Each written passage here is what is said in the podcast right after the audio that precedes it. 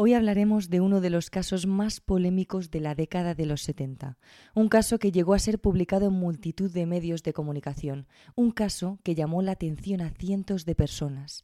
Mediums, investigadores y cuerpos de seguridad, entre otros, presenciaron situaciones aterradoras que se dieron entre cuatro paredes, en una casa situada en el número 284 de la calle Green Street, en Enfield, Inglaterra.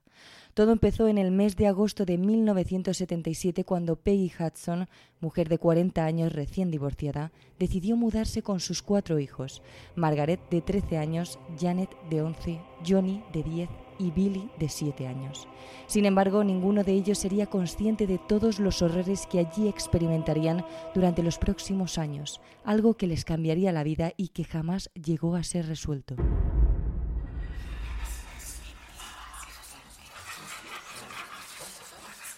Terrores Nocturnos con Emma Entrena y Silvia Ortiz.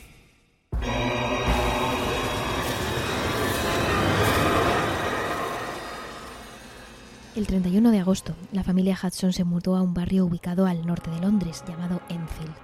Estaban pasando por una mala racha, había sido un divorcio duro y lo único que querían era pasar de página lo antes posible. Por eso, este nuevo hogar era una oportunidad para ellos, o al menos así lo creían.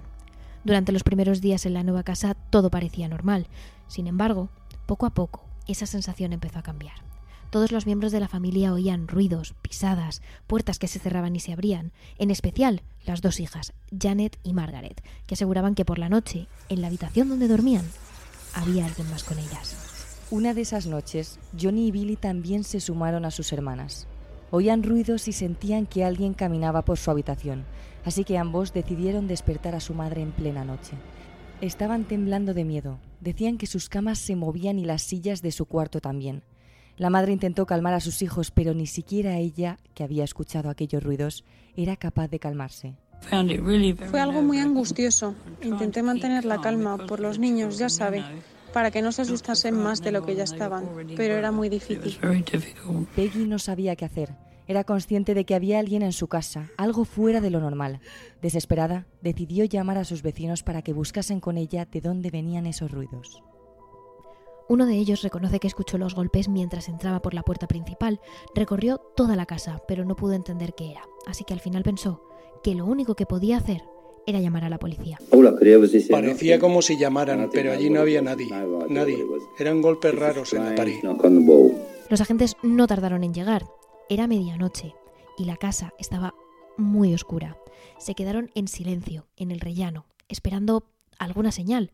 Y justo cuando estaban a punto de irse, un fuerte golpe sonó en el piso superior.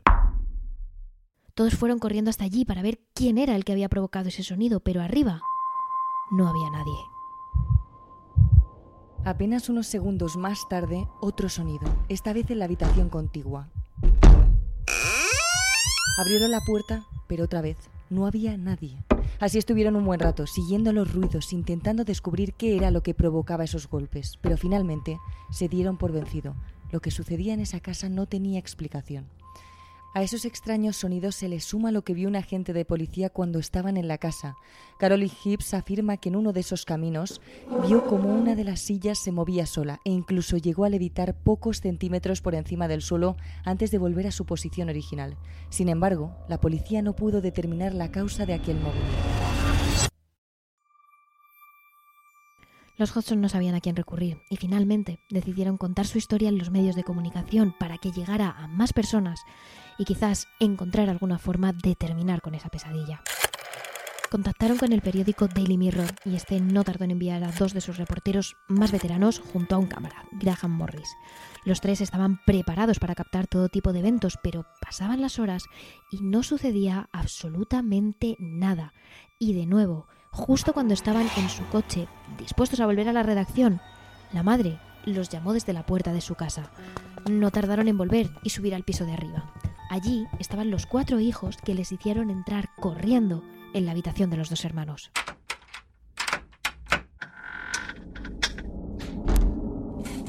Todas las piezas de Lego volaban de un lado a otro de la habitación, chocando contra las paredes y las ventanas.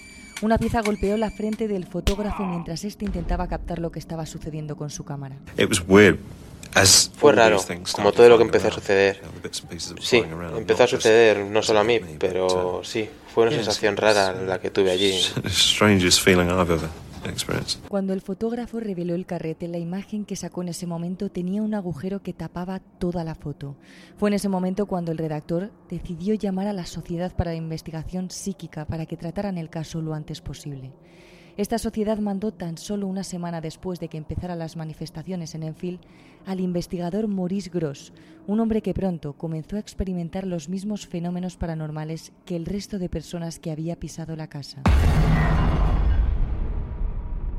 Una noche, mientras vigilaba la casa junto a los periodistas, Gross oyó un enorme estrépito en la habitación de Janet.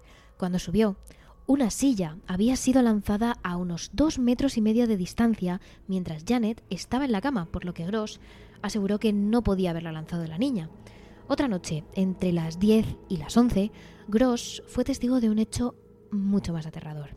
De nuevo sonó el estrépito en la habitación y de nuevo Gross se dirigió a ella. Cuando llegó, apenas dio crédito a sus ojos. Una silla levitaba a un metro de altura moviéndose sobre sí misma. Las puertas se abrían y cerraban sin control. Los juguetes volaban de un lado a otro de la habitación. Y todo ello mientras las niñas dormían en sus camas. Tan solo unos días después de estar en la casa, Gross se dio cuenta de que todos los fenómenos se acentuaban en la habitación de Janet. Por eso decidió que ese era el sitio adecuado para colocar su equipo, una grabadora y un magnetófono que recogiera el sonido, y trató de comunicarse así con lo que fuera que atormentaba a la familia Hudson. Aprovechando los golpes que asolaban la casa, Gross trató de entrevistar al ente midiendo sus golpes en la pared. Un golpe para sí, dos para no. De esta manera, el doctor consiguió obtener algunas de las declaraciones del ente.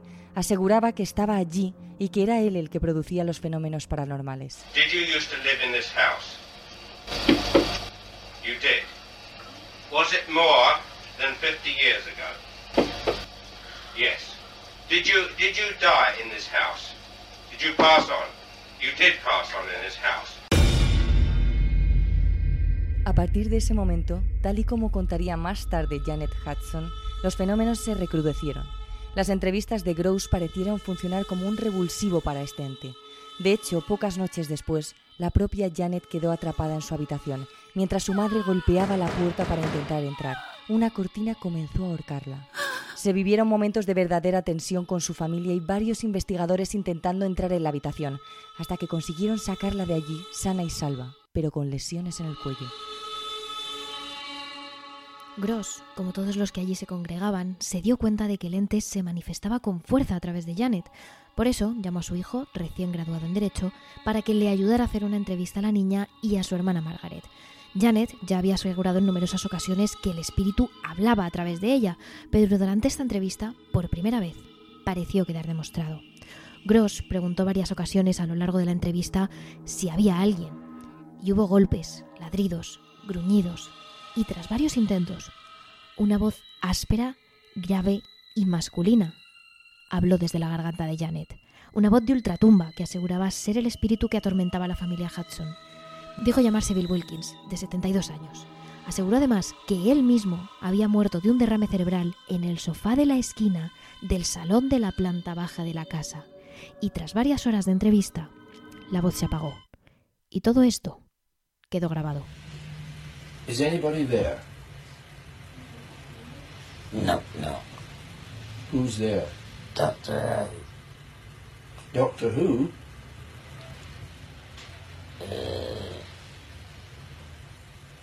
Goose Chases here. Gross trató después de contrastar la historia que Janet había contado. Buscó los registros y comprobó que en la casa había vivido un tal Bill Wilkins. Consiguió contactar con su hijo y este le confirmó que su padre había muerto en la casa de los Hudson de un derrame cerebral, en un sillón orejero de la esquina del salón. Todo lo que había dicho Janet era verdad.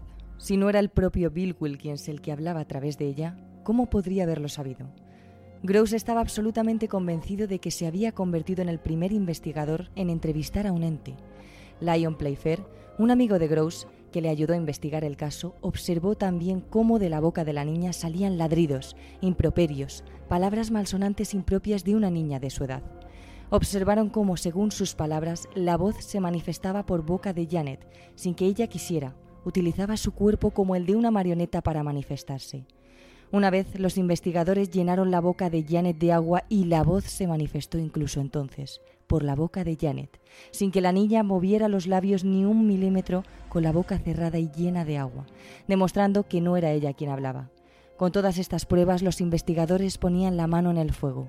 El espíritu de Bill Wilkins se estaba apoderando de la energía de Janet y la utilizaba para comunicarse. A estas alturas, la situación de la familia Hudson era cada vez más crítica. Janet fue apodada en todos los medios de Inglaterra como la niña fantasma o la niña del diablo. Johnny y Billy, los hermanos pequeños, eran sometidos a bullying en el colegio, los llamaban raros, monstruos, y Margaret se tuvo que ir a vivir con los vecinos para evitar estar en el epicentro del ya calificado como poltergeist. Janet fue incluso enviada durante seis semanas al hospital, donde le hicieron todo tipo de pruebas neurológicas y psicológicas para comprobar si la joven podría tener algún problema, personalidad múltiple, alguna enfermedad que explicara esa voz que salía de sus entrañas. En ese momento llegó la sorpresa. Durante el tiempo que Janet estuvo en el hospital, toda actividad paranormal de la casa cesó. Cesó por completo. Ni golpes, ni muebles en movimiento, ni objetos levitando, nada. Esto provocó que en las calles, en los periódicos, en las noticias, se alzaran las voces de escépticos que trataban de desmontar a los Hudson. Opinaban que todo era un montaje, que el poltergeist solo se manifestaba cuando Janet estaba en casa, que ella y Margaret lo habían orquestado todo y que su madre, Peggy, las estaba ayudando para conseguir a una casa mejor. Era cierto que en todos los fenómenos parecía estar implicada al menos una de las dos hermanas, algo que Gross y Playfair explicaban de una forma, el ente se alimentaba de ellas, las utilizaba. Fue entonces cuando aparecieron los míticos investigadores, demonólogos y parapsicólogos Ed y Lorraine Warren. Y es aquí donde las versiones se separan. Playfair aseguró que los Warren aparecieron en Enfield sin ser llamados ni invitados por nada más que la prensa, el revuelo mediático y el dinero.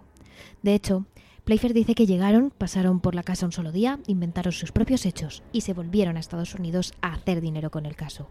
Playfair declaró incluso que Ed Warren le ofreció hacer mucho dinero para él si corroboraba su versión. Sin embargo, y según la investigadora Gerald Brittle, autora del libro que presenta la versión de los Warren, el matrimonio acudió a Enfield varias veces, al menos cuatro o cinco días. Asegura incluso que la actividad paranormal cesó cuando Ed y Lorraine Warren efectuaron un exorcismo sobre Janet con el que consiguieron expulsar al espíritu de Bill Wilkins de su interior. De este exorcismo no hay registros en la iglesia, por lo que lo único que podemos asegurar es que los investigadores que realmente llevaron la batuta del caso fueron Gross y Playfair.